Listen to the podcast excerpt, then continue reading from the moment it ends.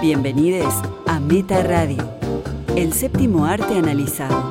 Vemos todo y tenemos opiniones impopulares. Hola, ingresaron a un nuevo Meta Radio. Soy Fer Casals junto a Valeria Karina Massimino. y en un rato Pato Paludi como siempre. Bueno, vale, ¿qué tal la semana? Igual que la semana anterior. Sí, sí. Ahora vamos a hablar, no hablamos más de la pandemia, hablamos del clima, que tenemos calor y Ah, hablamos que... O sea, peor todavía. ¿no? Van- los temas van perdiendo interés. sí, bueno, somos, no somos como David Lynch, que lo amamos, que dice el clima, véanlo en YouTube. Y pero él es David Lynch. Él puede hacer lo que quiere. Agarra y empieza a leer el clima y nos volvemos locos. No sé por qué nos volvemos locos. Es, eh, es un hombre leyendo el clima y a los gritos con una voz tan particular. Si vos estás caminando por la calle y, y está David Lynch con esa voz, lo reconoces, lo reconoces a mil kilómetros. Al leer el pronóstico del tiempo, David Lynch lo cambia. Cambia el tiempo. Sí, un- sí. Tiene No, ese poder, ¿no? Para mí sí, como ese eh, capítulo siempre lo menciono de los Segfy, que por, lo, por las emociones él modificaba el clima, por amor básicamente. Sí, The Rain King se llama, si lo buscan. Así que vean ese capítulo de los expedientes X. Ya empezamos recomendando, no paramos. Pero si paramos de ver una película, seguimos con nuestra sección Cine Interruptus.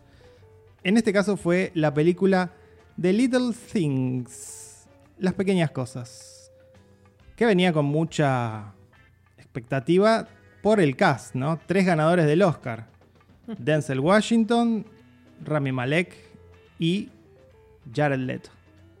¿Y qué pasó, Vale? No sé, fue interrumpida. No es que se- no se le dio una oportunidad. Dura, Sin- dura dos horas, vimos 50 minutos, bastante.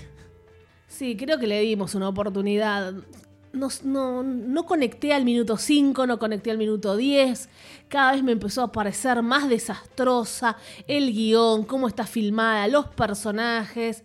Ellos son buenos actores, pero no basta, no basta. Pero eso es lo que más me sorprendió, porque efectivamente la película tiene mil problemas de guion, de dirección, eh, pero a lo que más sorprende es que los actores están muy mal. Y son tres Son buenos. actores buenos. Por eso, es sí, una mala dirección de, de actores. Lo hicieron por la plata, por supuesto. Eh, estoy, viste, como en, en shock de, de lo malo que es un intento súper fallido de, no sé, zodíaco, podemos decir. Sí, zodíaco, pero para tontos, ¿no? Claro, por eso es una versión, versión fallida y podemos mencionar muchas otras. Digamos que ya había una advertencia en el hecho de que la película está dirigida por John Lee Hancock, que es el director de Saving Mr. Bank, de hace algunos años con Tom. Hanks. Es un- uno de estos este, mercenarios de Hollywood, ¿no? Que dirigen cualquier cosa, bodrios para toda la familia. Eh, también había dirigido The Álamo, ¿no se acuerdan? No sé si se acuerdan de esa película. Debería de dirigir todas las películas de- del libro de este escritor, Nicholas Sparks. ¿Lo conocen? No sé por qué he leído libros de Nicholas Sparks, que son todos dramones. Siempre hay alguien que tiene cáncer. Edulcorados, ¿no? Edulcoradísimos. Te hace llorar el Nicholas Sparks. Ahí tengo uno en la biblioteca. No Una me da vergüenza decirlo. Una cosa que me sorprendió teniendo en cuenta, de nuevo, la calidad de las estrellas de cine de esta película es la pobrísima calidad de producción en el diseño. Eh, los sets de interiores de esta película parecen de telenovela. Hay una escena que está Denzel Washington eh, pensando en su habitación, toda iluminada de pronto y es de noche. eh, y aparecen esas mujeres Oh, que fueron ay, ma- mal hechas, mal, mal maquilladas. Son como fantasmas que él tiene que. ¿Qué estamos todos locos? ese, ese momento y varios otros, ¿qué nos dieron, vale? Vergüenza ajena. Vergüenza ajena. Se viene, qué yo. El sello, el sello que, bueno, lo lamento. El primer sello que le dimos Sello cringe. Grinch a Cagillonari, bueno, nos trajo mucha, muchos insultos, básicamente. Encima a este le estamos dando el sello y no terminamos de ver la película, con lo cual mucha gente puede decir, no, terminen de verla que es una obra maestra. Claro. Entonces no sé, no podemos. Tenemos que decir que la vimos. No, bueno, 50 minutos, 54, no más de eso. Faltaba una hora. Eh, no sé, no puedo. Por ahí la retomaremos. No lo sé. No, Ya está todo mal, todo mal. Y te digo algo, nosotros vimos a Rami Malek haciendo de este hacker tímido en Mr. Robot. Fantástico. Lo adoramos, nos Fantástico. enamoramos. Hasta cierto punto, lo que hizo con Freddie Mercury también estuvo muy bien. Más allá que hay algo de imitación y no tanto de interpretación, es obvio que es una actuación destacable, digamos. No, Después sí. alguien le puede decir que no, pero bueno. Este, ahora, acá me parece que no le da el physique du rol como policía. No puede hacer Rami Malek de policía. ¿Y qué va a hacer en el 007? Bueno, de villano, un villano ya sabes, un poco estrambótico como son los villanos de Bond. Pero como policía no es creíble. Lo vimos en Tribeca, lo fotografié a Rami Malek. Es chiquitito. Sí, sí, es muy, Es, es chiquitito. Es una, es- es muy flaquito y muy petizo, ¿no? Qué humilde. Igual lo tengo que decir, un poco de farándula. Obviamente, todo bien organizado en Estados Unidos. Rami Malek entraba re tranquilo saludando a todos, ¿no? A ver quién es de Clarín, quién es de La Nación. qué- Con una humildad, pesando 20 kilos y chiquitito, lo vuelvo a decir. Y también súper tímido, a esto iba, cuando le hacían preguntas. Y un actor no es tímido, se supone. Así que es buen actor, acá pobre, no sé. No sé, no, no sé qué por el pasó. dinero. Sí tenemos que agradecer que desde hace algunos años disfrutamos de la actuación de Denzel Washington. Y en este caso también disfrutamos de su dentadura, ¿no? Porque desde hace algunos años Denzel Washington, no sé si lo notaron, tiene una dentadura que básicamente es un piano. Se puso un piano. Sí, cambió, eh, la verdad, eh, los dientes de una persona, el cabello de una persona, te, te cambian, te cambian completamente. No le hicieron una buena dentadura. No, creo que le hicieron una dentadura espectacular. No, no va con ese rostro, es demasiado grande, demasiado blanca, demasiado. Es muy artificial, le cambió la, las expresiones. Sí, eh, sí, eso Uno, parte uno pide. Decir que esto es un drama, porque uno está pidiendo que no se ría. Me acuerdo en Fences, interminable, cómo hablaba, cómo la verborragia. Ahí creo que ya había estrenado su dentadura y Viola, Viola llorando por cada poro. Viola la veía si estaba escupida y llorando.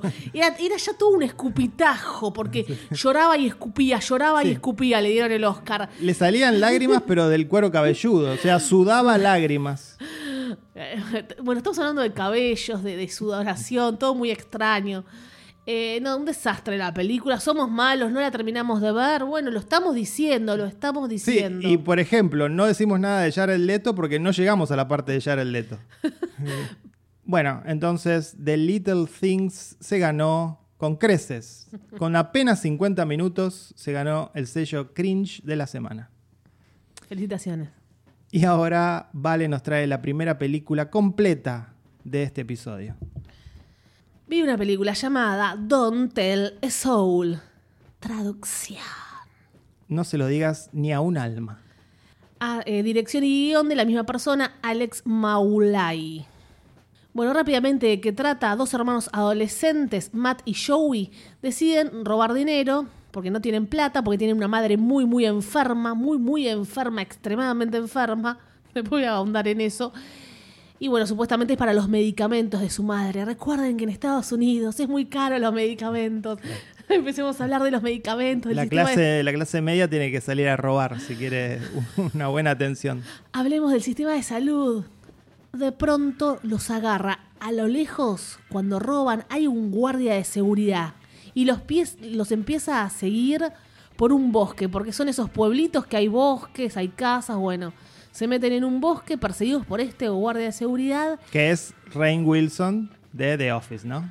Ahora vamos a ampliar en las actuaciones. Y este señor, el señor Humby, cae en un pozo y queda allí atrapado. Fin, créditos. No, bueno. Es una premisa. A mí ya me interesó porque algo tan simple, tan simple. Digo, uy, ¿ahora qué pasa? Como, Eso, se, como preguntarían todos.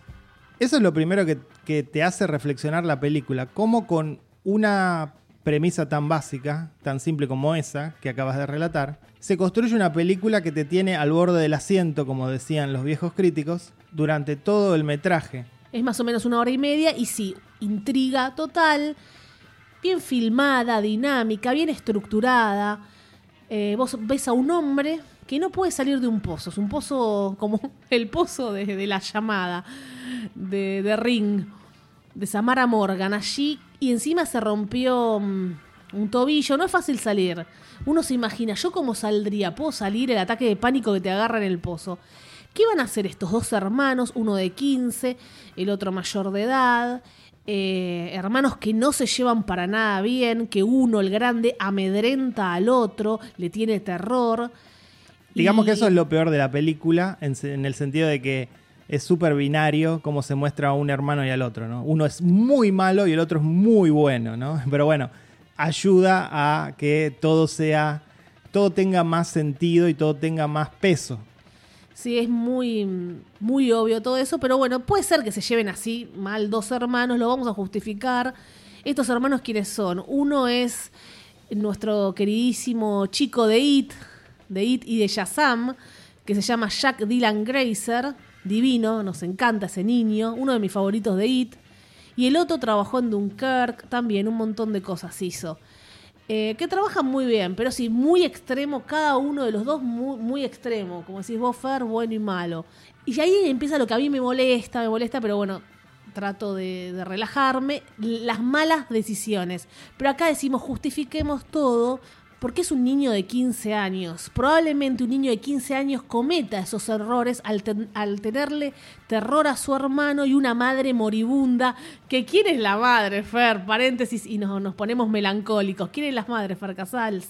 Mina Subari, que es ni más ni menos que la, la que hacía de chica hot en American Beauty, ya no es una chica hot, es una señora. Nah, bueno, tiene 41 años, eh, hace de madre, tiene como la misma cara, pero un poco más grande, y hace que, bueno, tiene una enfermedad y está siempre como agitada, viste, también todo muy exagerado, el malo súper malo, la madre súper enferma, eh, el bueno súper bueno con culpa. Eso sí, remarcado. Entonces, ¿qué van a hacer? ¿Qué van a hacer? Ya no, no quiero contar más porque sí, en un, voy a decir nada más algo que va a haber un giro, un giro que yo pienso, no sé si me gustó tanto ese giro, enterarme de cierta cosa que sucede. A ver, ahí yo conté tres giros. eh. Yo te digo el giro número uno. El Fer. primero, claro, que el primero que es el, el clave. Sí. Pero la película te sorprende con dos o tres giros este, hacia el final. Pero vos hubieras puesto el primer giro. Y sí, porque no sé. si no era un final de película más plano. No lo sé, depende de lo que hace el escritor. Como bueno, siempre comparo un poco en, en giros, en cosas que te. Uh, mira lo que pasó acá. Te llama la atención de no respires, que hubo un girazo al final. Con eso ya les estoy diciendo algo. Igual sí, te mantiene, digo, ¿por qué no se puede hacer algo? Siempre digo, acá no es un gran presupuesto. Una persona cae en un pozo y mirá lo que se generó. Sí, e- eso es lo que. Esta película se puede hacer con un presupuesto muy chico porque tiene una idea muy sólida. Después sí, obviamente, el guion hace trucos para que uno se mantenga interesado. Y bueno, uno tiene que suspender un poco su incredulidad para este, disfrutarla del todo. Pero estas películas de género, la industria de Estados Unidos, que las saca como chorizos, eh, las saca efectivamente de a montones, pero son buenas, están Sí. bien hechas. Entonces, este, digo, en eso se diferencia cuando a veces acá se quiere hacer cine de género, se quiere hacer un policial y es un desastre.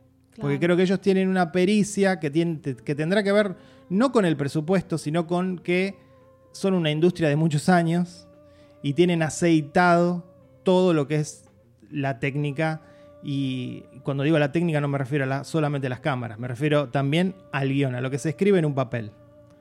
Y no, no hablamos que esta es una película cinéfila, es una película, un, thriller que uno disfruta un montón, porque está bueno sentarte una hora y media y disfrutar de algo que te mantiene así con una intriga expectante.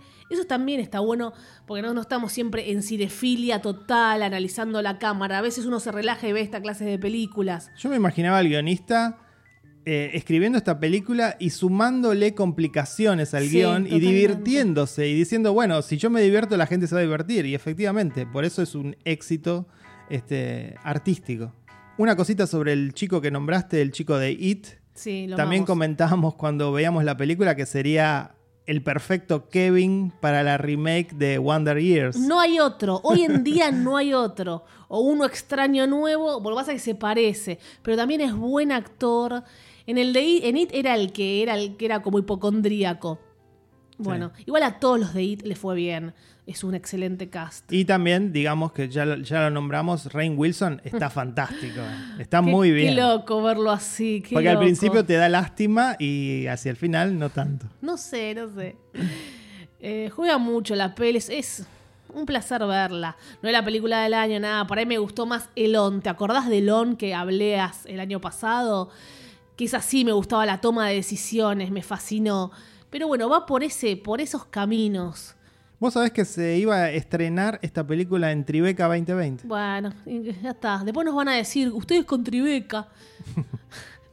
la recomiendo, la recomiendo y la califico con un sólido 8. Yo también coincido con un sólido 8 para esta película. Y ahora Fer, eh, que estamos muy verborrágicos, Fer seguro que va a hablar de algo cinéfilo. Y sí, un poco más cinéfilo que tu película. Se trata de Nina Gu, una película que vimos en la plataforma Filming. Sí. Seguimos viendo películas de Filming, está muy buena. Eso sí, para cinéfilos.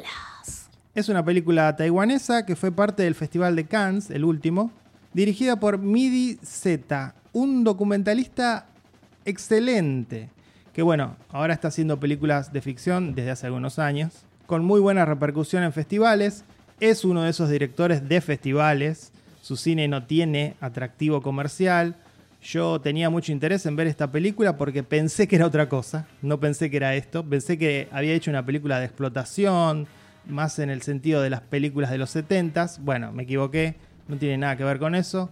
Eh, Nina Gu es la historia de una joven que abandona su pueblo para perseguir sus sueños de ser una actriz de cine. Y bueno, esta película se enmarca en esta tendencia global de, de- de estos tiempos que es las películas post-Michu Sí. películas que tocan este tema, que bueno, le cambió la cara a la industria. Hace poco hablamos de Lux Eterna, que también toca ese tema, de Assistant, ya saben, bueno, es coyuntural en ese sentido. La actriz eh, escribe junto con el director el guion. Ahí yo creo que hay algo, ¿no? De la, la experiencia propia de ella. Sí, como estás hablando del tema Michu, siempre lo que se estuvo viviendo, los directores abusivos, que hay que hacer lo que sea para tener un, conseguir un rol, eh, lo que sea. Te tenés, tenés que, como se, se usaba antes, que acá se decía, decía Moria Kazan, mira quesito, nos vamos a Argentina, el casting sábana. El casting sábana. sí. Fuerte. Así, hay que hacerlo si querés llegar. Y si no, bueno, un- una, un- una mujer verá hasta dónde puede tolerar eso y por qué lo tiene que tolerar.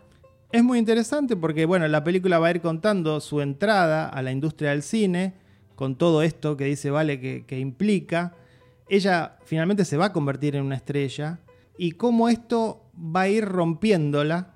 No sabemos bien por qué en la película, finalmente se va a saber por qué. La primera mitad del film es, creo, lo mejor de la película. Después tiene la película una meseta. Sí, ahí yo, ahí yo dije, no, no, no, no concentré. A, a mí lo mejor es los últimos 10 Claro. minutos finales. El Los final últimos 10 es- minutos. Sí, sí, el final es muy impactante y muy redondo. Este, aunque deja mucha tela para cortar, no es que cierra perfecto. No, bueno. Y me gustó mucho la puesta en escena. La película está filmada de- con una maestría fantástica. Eh, es muy elegante, expresiva. Están todos estos espacios amplios que me recordaban un poco a cómo filmó Kubrick el hotel, ¿no? El hotel Sí. del resplandor. Y por la fotografía invita con esos escenarios de donde están audicionando, eh, esos vestidos, esas luces, las luces eh, que usa. Hay, unos, hay una paleta de colores que se repite muy interesante. Sí. Y esto que decías vos del abuso del director, ¿no? Porque están las escenas del rodaje y tienen al, director de la película como elemento de tensión, explotando muy bien el espacio ese narrativo eh, del cine dentro del cine. Está todo el tiempo el juego este, que está bien, es, es- ya lo vimos muchas veces, pero eh, está muy bien hecho igual. Y, y por momentos la película te interpela acerca de si el fin justifica los medios. Porque está esto de que el director abusa de la actriz, pero saca lo mejor de ella, saca la mejor actuación. ¿no? Entonces, ahí, inclusive la golpea. Las cámaras nunca cortan, ¿no? Y si cortan, bueno, roda otra vez, roda otra vez, ya no se sabe cuál es la realidad, cuál es la ficción, que muchas veces se hizo así.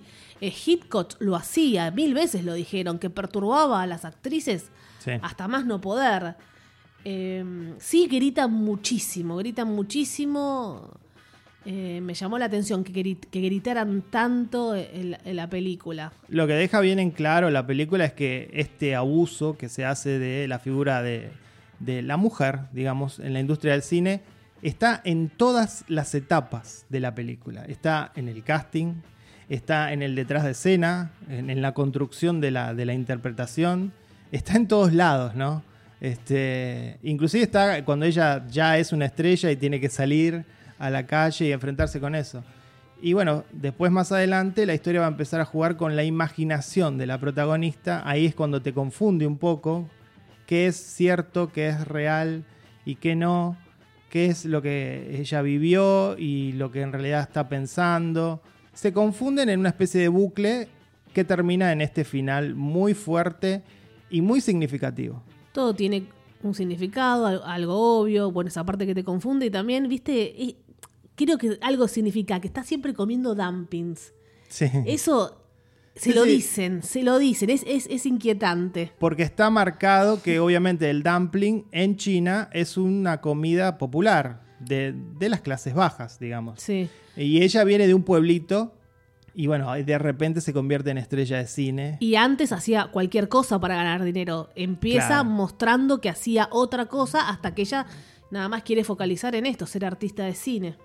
No es Nina Gu una película para los que buscan una narrativa satisfactoria, te desafía en varios aspectos, como digo, tiene esa meseta en el medio que hasta te puede llegar a aburrir, este, pero nunca insulta tu inteligencia, al contrario, demuestra que es una obra hecha por gente inteligente. El director es alguien que es- quería decir algo y lo dijo bien. Calificación, Farcasals. La voy a calificar con un 8 también. Coincido, 8, seguimos, 8-8. Riverito. Referencia argentina. Y ahora es el turno de Pato. Pato se fue de vacaciones, pero antes nos dejó alguna recomendación. Gracias, Vale, gracias, Fer. Hola, cinéfiles, ¿cómo están? Aquí Pato Paludi grabando desde mi casa, pero, como diría Torescola, en una jornada muy particular. Porque en un rato me voy de vacaciones, me voy en tren a la costa y les cuento que el tren sale de Plaza Constitución a las 6 de la mañana, por lo tanto yo debería salir de mi casa a las 5, despertarme a las 4 y saben qué, son más de las 2 de la mañana. Por lo tanto, no voy a dormir esta noche y estoy en ese pleno momento de nervios, de ansiedad, alterado por todo lo que hay que dejar preparado en una casa cuando uno se va a ir, previo a las vacaciones, ¿no? Dejar la llave del gas cerrada, la luz cortada, la heladera con la puerta abierta, eso aprendí que es esencial. Creo que yo conté en Meta la anécdota de uno de mis viajes a Mar del Plata, que dejé la heladera cerrada y al regresar a mi casa tres semanas después, cuando abrí la heladera, ¿saben qué? Pecados capitales de David Fincher. Olor a muerto. La escena de los pinitos. ¿Se acuerdan Brad Pitt y Morgan Freeman entrando a ese lugar lleno de pinitos de olor y el cuerpo putrefacto de ese muerto? Bueno, ese olor había en mi casa por haber dejado la puerta de la heladera cerrada. Bueno, cosas que uno va aprendiendo. Y además, bueno, los nervios de mi primer viaje en tren a la costa, un viaje de 7 horas y enfrentarme con uno de los miedos más grandes del ser humano, ¿no? Primero es el miedo a la muerte. Segundo, el miedo a cagarse encima. ¿Aguantarán mis intestinos 7 horas? Supongo que sí, pero el miedo está, la incertidumbre está. No estamos acá para hablar de esas cuestiones, sino para hablar de cine. Y hoy les traje dos películas que estuve viendo en esta semana. La primera es Eco Boomers, que es el debut como director de Seth Savoy. Es una película, un thriller de, de robos muy convencional, pero muy entretenida y por eso la disfruté mucho. Tiene un elenco interesante, encabezado por Patrick Schwarzenegger, el hijo de Arnold, toda una banda de delincuentes eh, muy atractivos y a un Michael Shannon en un rol secundario que, que le calza muy, pero muy bien.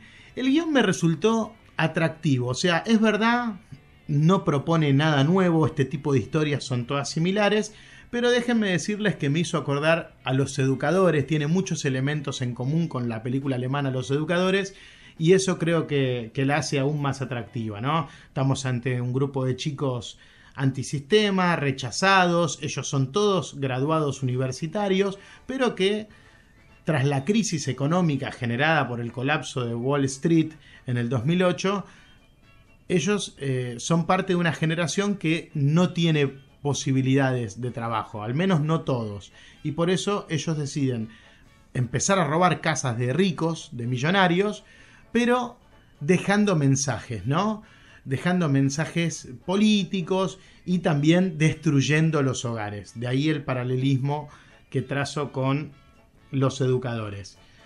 Me resultó muy ingenioso eh, todas las maniobras que ellos hacen para elegir las casas que van a robar.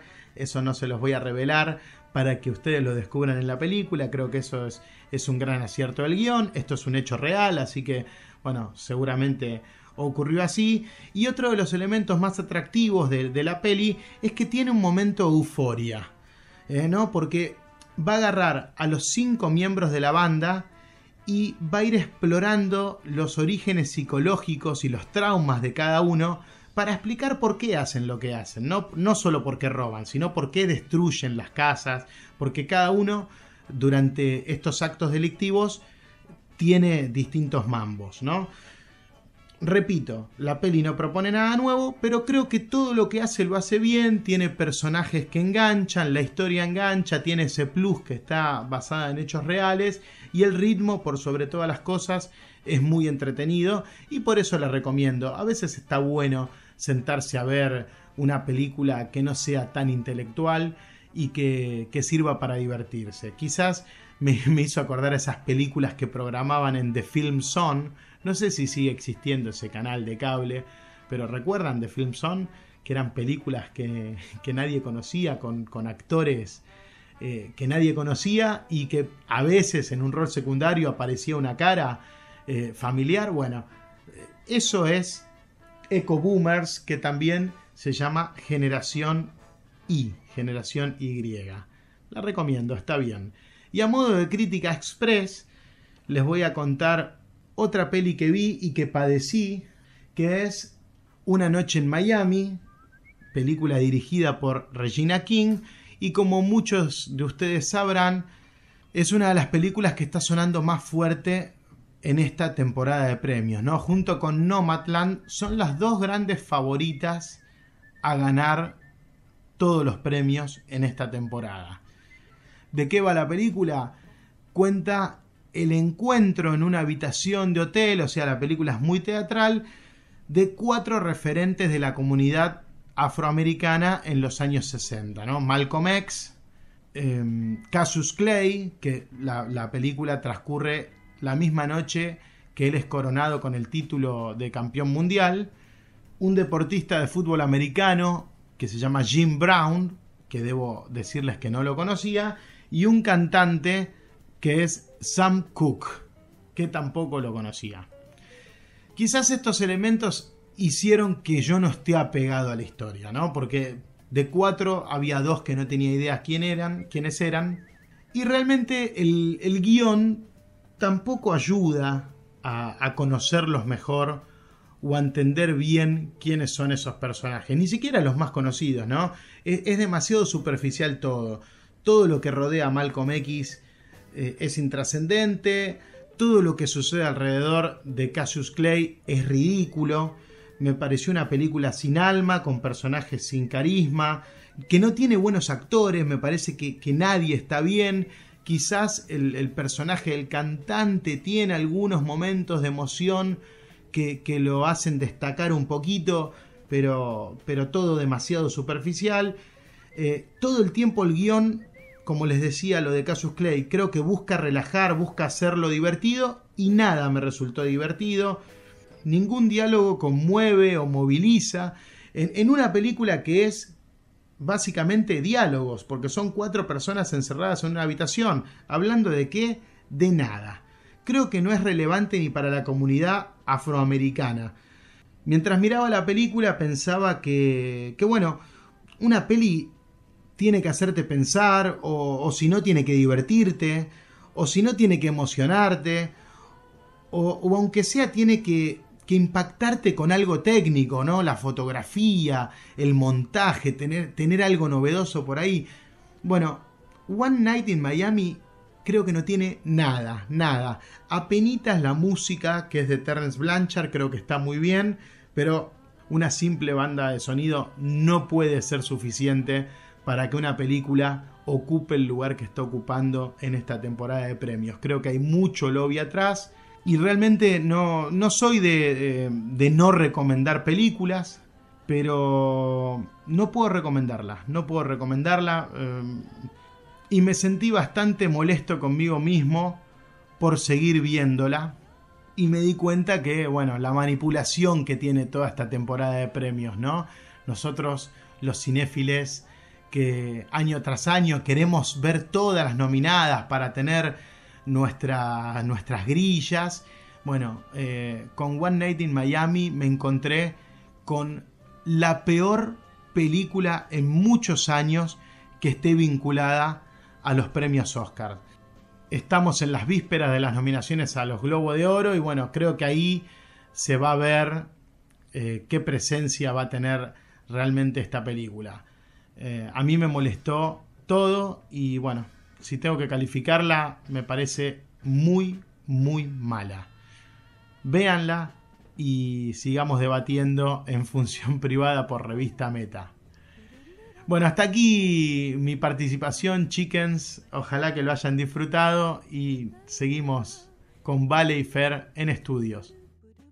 Bueno, muy bien, Pato, adoptando la, sección Críticas Express. Él también tuvo su Crítica Express. Ahora esperamos de él un cine interruptus, que se anime a, decir una película que la abandonó. Argentina. No, esas las termina, siempre. Bueno, Pato, te extrañamos. Estás en, en, Pinamar, pasando un grato momento entre mm, las olas y el viento. Y el frío del mar. El bosque, el bosque junto al mar para relajarse, a ver si se puede relajar.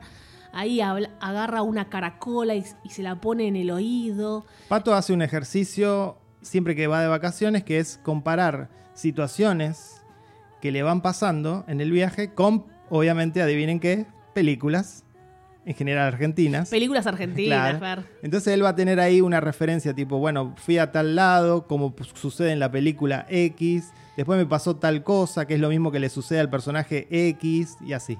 Es como por ahí, como Nina Gu, que, que cree, fantasea, no está pasando nada, pero él cree que es protagonista de una película argentina.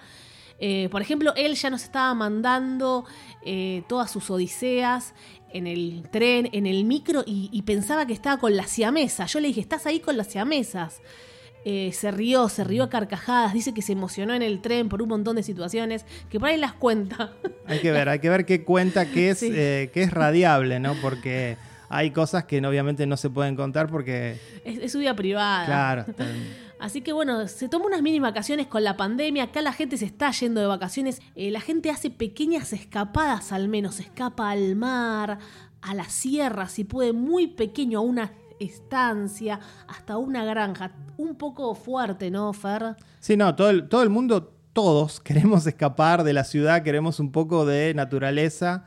Bueno, Pato se animó porque también está la cuestión de que alguna gente no quiere por miedo a contagiarse. Bueno, Pato con, todos los, protocolos se animó y se mandó para la costa argentina. Sí, hay mucha gente que dice, no, todavía no.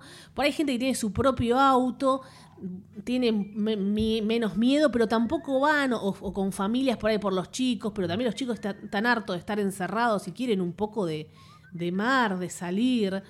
Y bueno, por ahí hay que atreverse y empezar de a poco a salir, tomarse un, un tren, Vacaciones. Ahora Con, por- un- con uno de esos trajes de Chernobyl hay que salir. Y chao. Me quedé pensando en vacaciones, Fer, perdona. Perdonen este silencio. Estoy pensando en vacaciones. Nosotros todavía nos falta para llegar a viajar a algún lado. Pero nosotros nuestras vacaciones no son- nunca son vacaciones. No. Nosotros, de verdad, ya no son vacaciones. Cuando nosotros filmamos, tenemos la radio, el programa, ya todo es una nota, todo es documentar. Ya no existen las vacaciones, pero bueno, es un placer para nosotros. Así que son las dos cosas juntas. Pero hay que ir a- al, al medio del bosque sin wifi. ¿Soportamos? Soportábamos, obvio, 24 horas, ¿no? Bueno, ahora te propongo que hagamos un viaje a Sundance virtual. Ay, qué lindo, Sanda, nieve. Sí, hace frío. Mucha nieve. Las tormentas que está en Estados Unidos. Dios mío, histórico. Vimos un par de cortos que se están proyectando en Sundance. El primero lo pueden ver en Vimeo, está abierto a todo el público, se llama No Crying at the Dinner Table. Está dirigido por Carol Nguyen y es un retrato de su familia. Espera, Fer. Traducción. No se llora en la mesa familiar. Fuerte. Qué buen título, ¿no? Sí, muy buen título. Em, decía, retrata a su familia relatando la muerte de sus abuelos. Esto es en la voz de los padres, de la directora y su hermana. Es por momentos, a mí me pareció un poco explotativo, porque se ve que los familiares al recordar estos dramas que sucedieron en su familia lloran y tal. En la dinner table. Sí, pero hay una complicidad del hecho obvio que es su familia, que se nota que les resulta a todos una experiencia catártica. Tal cual, la, cuando me llega la gacetilla, que también estuvo en otro lado, ¿viste? están en un montón de, de festivales, estas cosas, bueno. Dicen que era un documental catártico. Directamente eso, para exorcizar. La cineasta tiene que hacer eso y entrevistar a su familia para que se desahoguen, para que quede filmado, para hablarlo, para hacer arte Pero de me- la tragedia. Realmente hace arte con eso, hace arte con su familia y tiene una estructura muy original, porque llegado un momento van a ver que les hace escuchar en audio lo que grabaron, lo cual es una experiencia bastante singular. Este, y el final, en este sentido también, es muy bueno y descomprime este drama que había creado este pequeño corto que dura 15 minutos. Eh, me resultó impactante, me resultó original y... Futurazo la mujer, por Sí. Nada, está bien- muy bien filmado. Ponen ahí un grabador, la familia, primeros planos, emocionarse, catarsis, fin, pero vos decís. Y al toque imaginas, imaginas, sí, yo, yo pondría la cámara en toda situación. No sé, hay gente que no lo hace. Yo, yo ya no sé, la pongo en cualquier lado. Eso es algo que dicen muchos los hombres. ¿Qué? La pongo en cualquier lado. Ay, Fede, el humor, el humor. Perdón. Pajero. Hashtag pajero. No, me quedé pensando, sí, mirá lo que me quedé, me quedé pensando cosas oscuras. No quiero decir lo que estaba pensando. Eh, acá vimos una vez un documental que a mí no me gustó. Esto es como hace las cosas bien. Como acá a Fer le había gustado, lo lamento, Fer. Desmadre. Sí. Desmadre quiso hacer algo así, fue un despelote. En ese caso, yo creo que conspiraba el hecho de que era una película de una hora y media. Acá son 15 minutos. Sí, pero hueco, ya estaban Pero bueno, sí, había un intento de, de eso. Esto, de esto, sí. Sí. Fallido. Bueno, a vos te gustó un poco más. A mí me gustó bastante. Está bien, tuvo el subsidio del Inca, no, no leamos cuánto. que le sirvió a ella, la madre desmadre. A la, eh, lo hizo para, esto es algo que hace, hace uno para su familia, para algo interno, y dice, bueno, comparto este arte porque por ahí le sirve a alguien. Pero lo hicieron para ellos, por ellos, por nadie más. Pero a ver, ¿cuántas películas de ficción el guion está basado en experiencias familiares? Miles, y no nos enteramos. Esto porque obviamente es obvio porque pone la cámara directamente en su familia. Desmadre, este corto. Pero digo, eh, mucho arte está creado desde la experiencia familiar. Sí, a veces yo digo que esto le sirve. A mí me gusta cuando le sirve a alguien, aunque no tiene por qué, no, no damos moraleja a nadie, el cine no es para eso. Pero me gusta llegar, que alguien piense.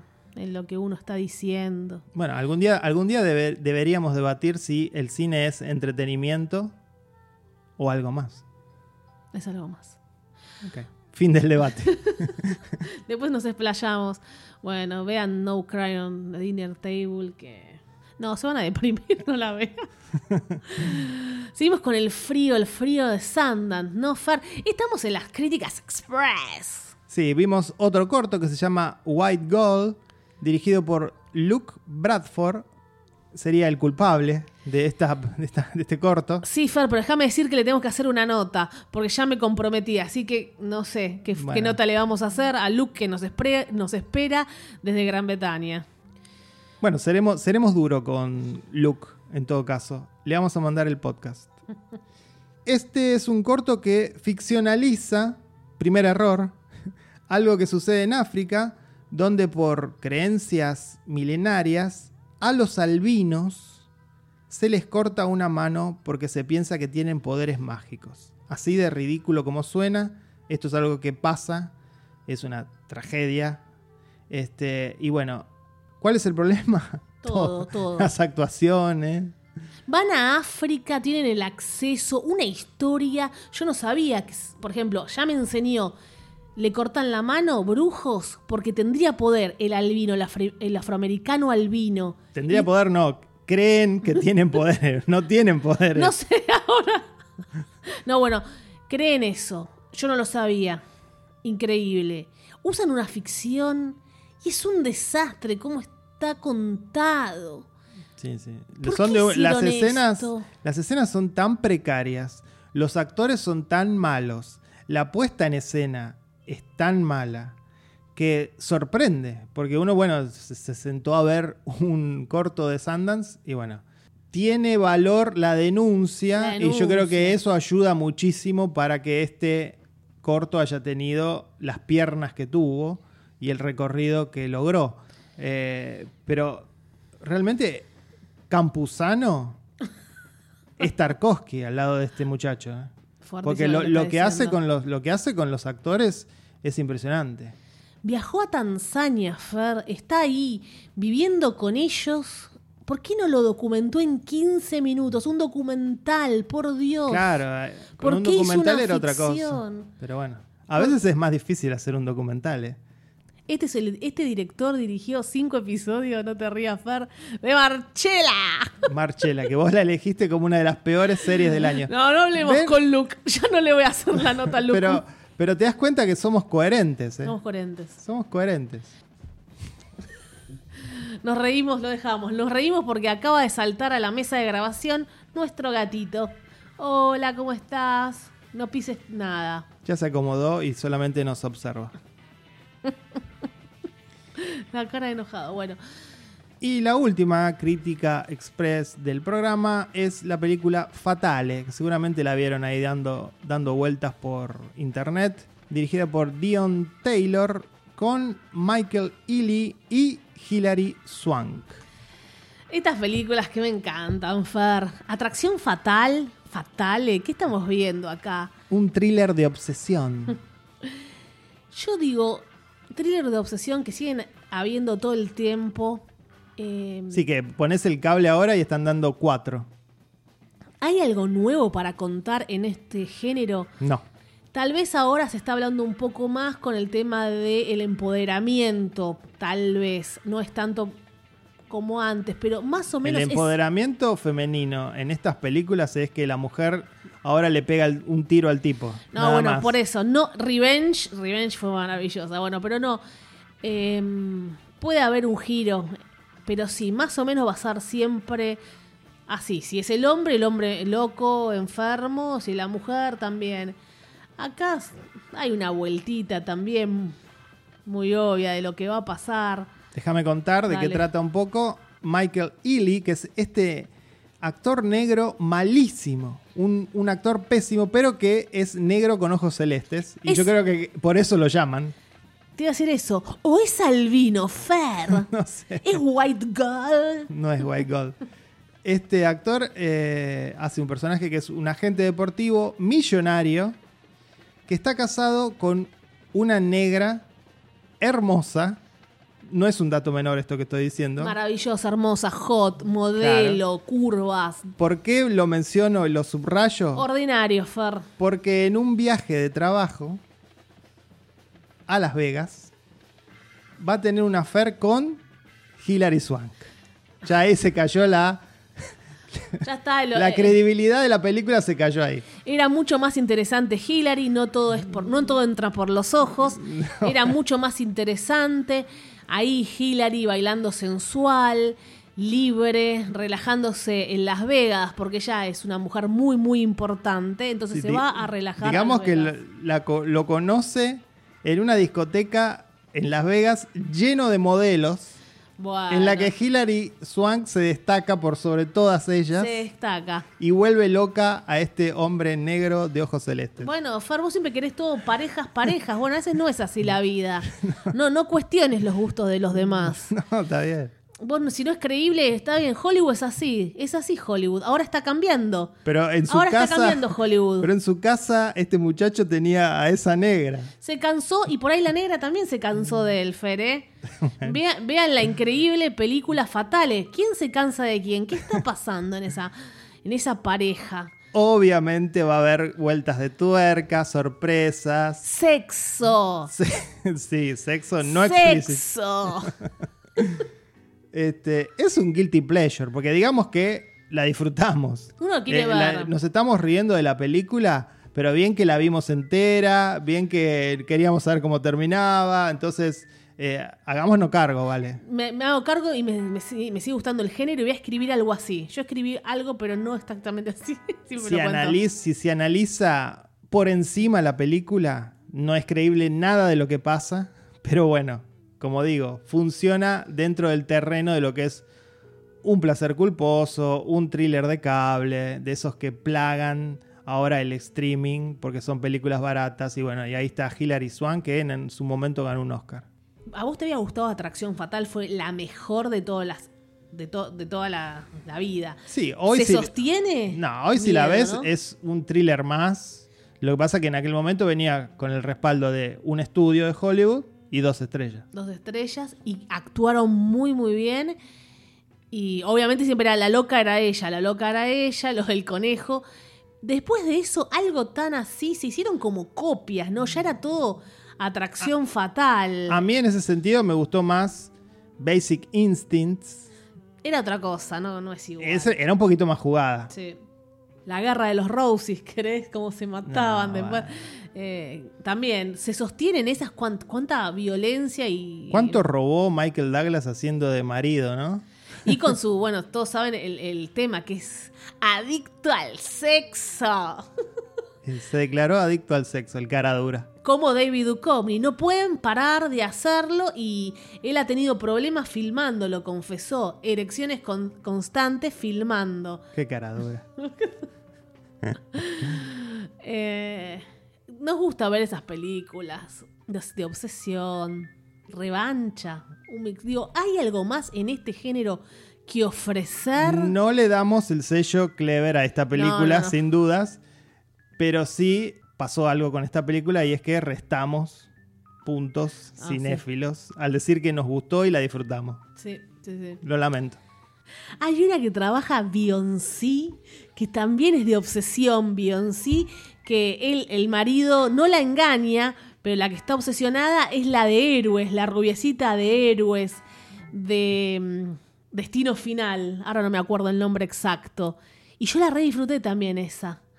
Eh, y Beyoncé se termina agarrando a trompadas con, con la rubia. Son efectivas, son eh, historias efectivas, como digo yo, para un sábado a la tarde, ¿no? Pero bueno, Fer, también nos gusta la serie You, un chico obsesionado que No, no, no. ahí hombre encima. A mí dejó de gustarme la serie You en su segunda temporada. Pero la disfrutás también. Ah, Eh, hasta eh, cierto Él actúa lo que piensa, Ya que, me se, cansó, que me se hace el Dexter y ahora estamos esperando la tercera temporada. Vos la estás esperando, Vos yo también. no. yo no. Dijo Malena Pichot, lo odio, pero no puedo parar de verla. Ah, bueno, sí, obvio. obvio. Pichot que también diciendo todo lo que, lo, lo que representa está mal, el violín del pibe, lo loco, como que siempre uno se po- ¿por qué se pone del lado de él, no? Fuertísimo. Manipuladora serie y bueno. Y para finalizar, algunas cositas que estuvimos viendo y que vamos a hablar en próximos episodios, empezó la segunda temporada de Servant. Sí, señores. Ya van tres episodios, ya viene el cuarto. No decimos más nada. No decimos más nada porque puede haber polémica, ¿eh?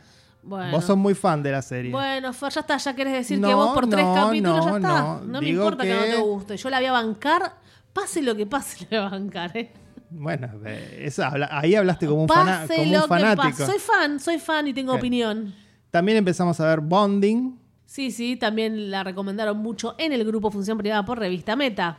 Yo estuve viendo All or Nothing, una serie deportiva, un documental sobre el Manchester City. No voy a hablar de ella en futuros episodios, simplemente la menciono. En Express podés hablar.